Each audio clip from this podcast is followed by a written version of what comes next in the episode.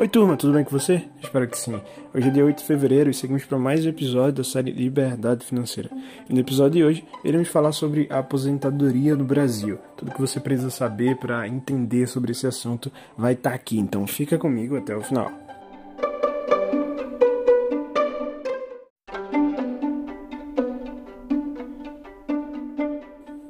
Em 18 de novembro de 2019, houve o último reajuste da reforma previdenciária. Foi a última reforma da Previdência e promoveu algumas mudanças nesse cenário que alertou e chamou a atenção de basicamente muitos brasileiros. Mas vamos entender melhor como surgiu essa questão de previdência, benefício e aposentadoria e como foi é, esse sistema de benefício ao longo da história.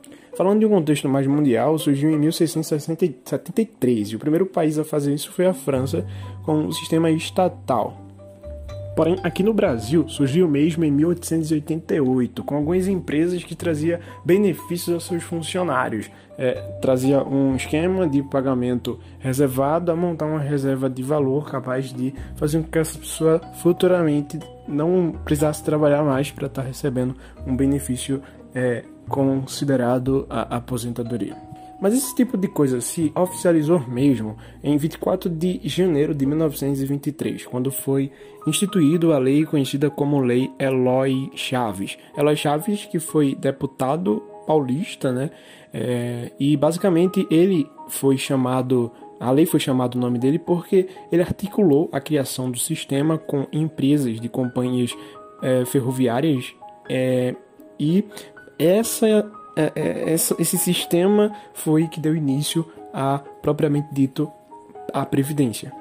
E foi criado os chamados CAP, que significa Caixas de Aposentadoria de Pensão, que era exclusivamente para empresas de ferrovias que tinham seus trabalhadores e fizeram esse esquema de funcionários e é, e empregadores para que pudessem reservar uma caixa de pensão para que futuramente seus funcionários tivessem o benefício de se aposentar. Naquela época se aposentava com 50 anos, tendo que ter 30 anos de contribuição na empresa, ou seja, você teria que é, ter aí com os 20 anos de trabalho, os 30 anos de contribuição e com 50 anos você se aposentaria o que parece ser algo mais atrativo para nossa realidade de hoje não é algo tão atrativo quando leva em consideração a longevidade, né? O tempo de é, vida naquela época e também a quantidade de filhos que se tinha. Esse CAP, que foi basicamente fruto de um desenvolvimento da Previdência Social, surgiu com o Decreto 4.682 em 1923, né? E alguns anos depois, posteriormente, no governo de Vargas, em 1930, a partir de 1930, o governo Getúlio Vargas modificou o modelo, trazendo um vínculo ao governo federal, ou seja, é, ele criou o Ministério do, do Trabalho, Indústria e Comércio. Né? Basicamente, a contribuição era dividida entre empregados, é, empregados é, os que empregavam e a União. Com essa Constituição de 34, 1934 de Getúlio Vargas, foi trocado o CAP pelo UIAPES, que basicamente trazia esse vínculo da, do governo federal com algumas empresas que eram independentes, mas tinham um certo vínculo e posteriormente foi totalmente vinculado mais exatamente em 1966, com a fundação do INPC-PS, que hoje é o INSS. O INPS significa Instituto Nacional de Previdência Social e trazia consigo justamente as obrigações e, e as necessidades das pessoas que teriam que participar desse sistema, né? o que elas precisariam fazer, o que elas receberiam de benefícios, é, e o nome era INPS na época. Um pouco antes, em 1960, teve a Lei Orgânica da Previdência Social, o LOPES, né, que era organizar, que era basicamente para organizar esse IAP que tinha surgido no lugar do CAPS e trazia auxílios como auxílios natalidade, funeral, auxílio reclusão. E foi justamente em 1963, depois de três anos, que houve é, a inclusão do trabalhador rural, porque antes era só para o trabalhador urbano. Então foi surgido em 1963 o o é, FUN Rural, que era um sistema que abrangia também o trabalhador rural com seus benefícios, e depois, né, como eu já falei, em 1966 houve a fundação do INPS, juntando tudo, todas essas regras, esses benefícios e colocando em uma só, é, em uma só regra que é basicamente o INSS hoje. E aí, um ano depois, em 1967, houve é, uma modificação nessa Constituição, no caso, um acréscimo de alguns direitos e seguros para o trabalhador, como, por exemplo, o salário mínimo foi inserido, jornada de 8 horas, o salário família, as férias remuneradas, ah, por exemplo, proibição de salários diferentes por sexo, cor estado civil e outras coisas peculiares. Então, nesse período, nesse ano, um ano depois da constituição do INPS, foi modificado e inserido algumas coisas como essa que eu falei. Lembrando que nesse período ainda havia o período da escravidão e depois houve no mesmo período a abolição da escravidão, então as pessoas ainda não tinham a consciência das obrigações da empresa para com seus funcionários. Isso era muito difícil porque ainda estavam naquela de que o funcionário era escravo do seu patrão e que ele não necessitava de ter nenhum benefício além do que o patrão já dava naquele momento. Então foi difícil inserir isso e isso foi inserido ao longo de muita é, de muito protesto, como a gente vê aí nas aulas de histórias, que foi feito pelo povo. Como se tivesse idolatrado a imagem de Getúlio Vargas também, considerando ele como o pai do, dos pobres e aquele que apoiou a sociedade para ser uma sociedade mais beneficiada pelos ricos, né, entre aspas.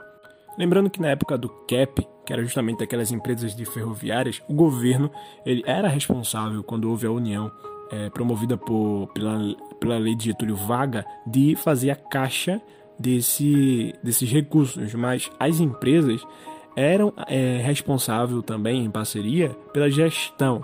É, então era algo de iniciativa privada, né? apesar de ter participação governamental, até que depois, com o INPS, foi totalmente, é, foi totalmente desvinculado às empresas de forma privativa e feita como algo de lei geral, ou seja, vinculado ao governo. E aí, nesse mesmo período de 1966, de Getúlio Vargas a 1967, foi também inaugurada a noção de FGTS, né, que é o Fundo Garantidor por Tempo de Serviço, que trazia uma segurança maior para os profissionais que é, tinham essa questão é, prioritária de tempo de contribuição. É interessante também nesse ponto falar sobre o CNIS, que é o Cadastro Municipal de Informação Social, e é nele que vai estar registrado todo é, o seu passo a passo na vida trabalhística do sistema da CLT. Né? Existem alguns conceitos de aposentadoria que você precisa entender, como alguns termos, por exemplo, de aposentadoria compulsória, aposentadoria especial, que é aquele benefício do INSS para pessoas que foram afetadas na sua saúde e aí fisicamente elas não têm condição de trabalhar e terão um tempo menor para trabalhar. Resumidamente, é aquelas pessoas que trabalham em trabalhos arriscados, né?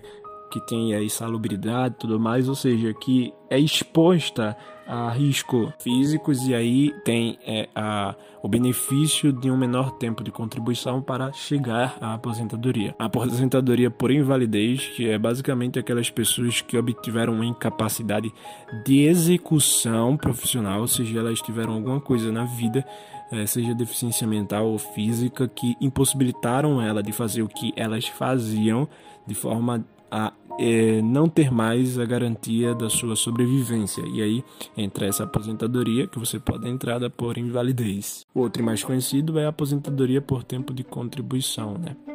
Essa aposentadoria é a feita pela 30 anos para mulheres e 35 anos para homens aqui no Brasil, com exceção de, por exemplo, algumas profissões do tipo professor, que há uma redução no tempo se ele comprovar que teve atuação no magistério. Essa redução se dá em 5 anos. Depois de Getúlio Vargas, a primeira mudança foi no governo Collor em 1991, a segunda em 1998 no governo FHC, que trouxe várias é, mudanças como tempo de contribuição para o INSS de 30 e 35 anos, e a outra é o fator re previdenciário, né? Que é basicamente o cálculo que define o valor do quanto a pessoa vai estar tá ganhando. Em 2003, digamos assim, que o governo Lula trouxe um funcionalismo público. É, e 2005, no governo de Dilma, a gente teve a ativação do sistema de pontos aí, 85 e 95, 85 para mulher e 95 para homem, que é a junção da idade de contribuição, da idade mais o tempo de contribuição que já está indo para 87,97 de acordo com a perspectiva futura, né, da é, expectativa de vida. Mas é isso, gente, esse foi o podcast de hoje. Espero vocês amanhã. Até a próxima e tchau.